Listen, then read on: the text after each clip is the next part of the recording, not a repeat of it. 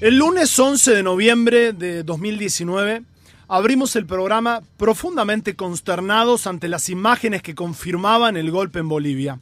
Escenas de violencia inusitada, de represión sanguinaria, con golpistas de civil rompiéndole la casa a Evo al canto de Sí se pudo.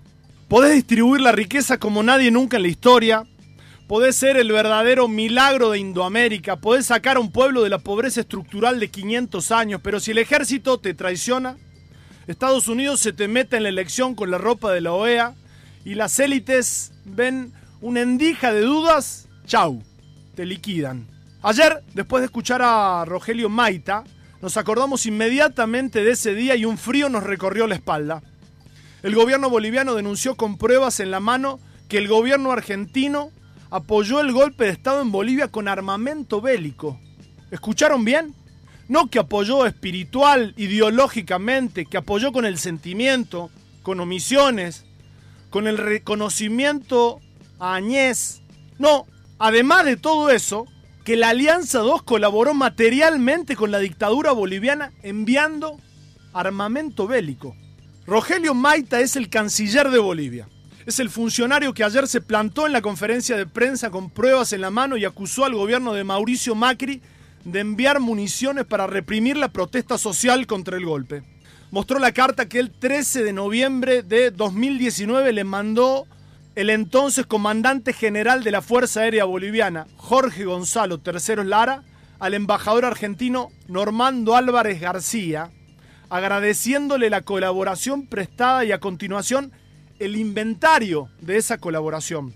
40.000 cartuchos, 23 gases lacrimógenos, 121 granadas de gas.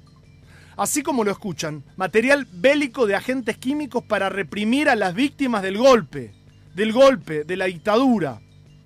Una dictadura que terminó con dos masacres y un tendal de muertos y muertas. ¿Quién es ese embajador al que le agradece el capo de la Fuerza Aérea golpista boliviana? Bueno, el radical Normando Álvarez García, actual ministro de Trabajo de quién? De Gerardo Morales en Jujuy. La historia de Bolivia está absolutamente plagada de golpes de Estado.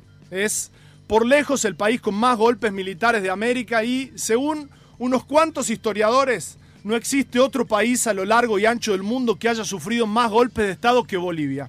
Tuvo muchísimos más golpes que presidentes. Desde el año 1825 para acá, Bolivia acumula algo así como más de 180 golpes e intentos de golpe de Estado. Ningún país tuvo tantas interrupciones en su vida política y a nadie le impusieron tantos gobiernos a través de los golpes como a Bolivia. El 43% de los presidentes en la historia de Bolivia no duraron más de un año al frente de sus cargos y más del 40% de los presidentes fueron presidentes de facto, incluida Janine Áñez. A Evo intentaron hacerle varias veces, y zafó de todas, menos de la última. Golpe tradicional, con embajada y todo. Un terrible golpe al presidente en funciones, al que había ganado las elecciones, pero sobre todo un golpe al mejor presidente de toda la historia de Bolivia, al que dio vuelta el país y lo convirtió formalmente en un Estado plurinacional, al que más redujo la pobreza, al que más trabajo dio, alfabetizó, al que sacó del hambre y la miseria a esas víctimas ¿no? de 500 años de pobreza estructural, de saqueos planificados, y se tuvo que ir a escondidas, clandestino, con un salvoconducto, custodiado hasta el avión por los cocaleros del trópico ante el riesgo de que lo apresaran o directamente de que lo mataran. Le secuestraron funcionarios, familiares, lo obligaron a renunciar, le destruyeron la casa. Después llegaron dos masacres y mil atrocidades propias de las dictaduras más sangrientas. Personas asesinadas, quemadas, torturadas y hasta descuartizadas van a intentar bajarle el precio hasta que se acabe el mundo. Lo único que no podemos hacer nosotros y nosotras es naturalizar una barbaridad como esta. Esas armas pudieron ser usadas para cometer asesinatos de civiles. Esos crímenes son delitos de lesa humanidad. ¿eh?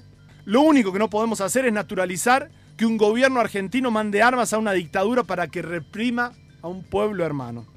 Una bestialidad inadmisible. La última vez que pasó algo así fue con Videla en el 80 y pensar que después algunos republicanos se ofenden cuando les dicen golpistas.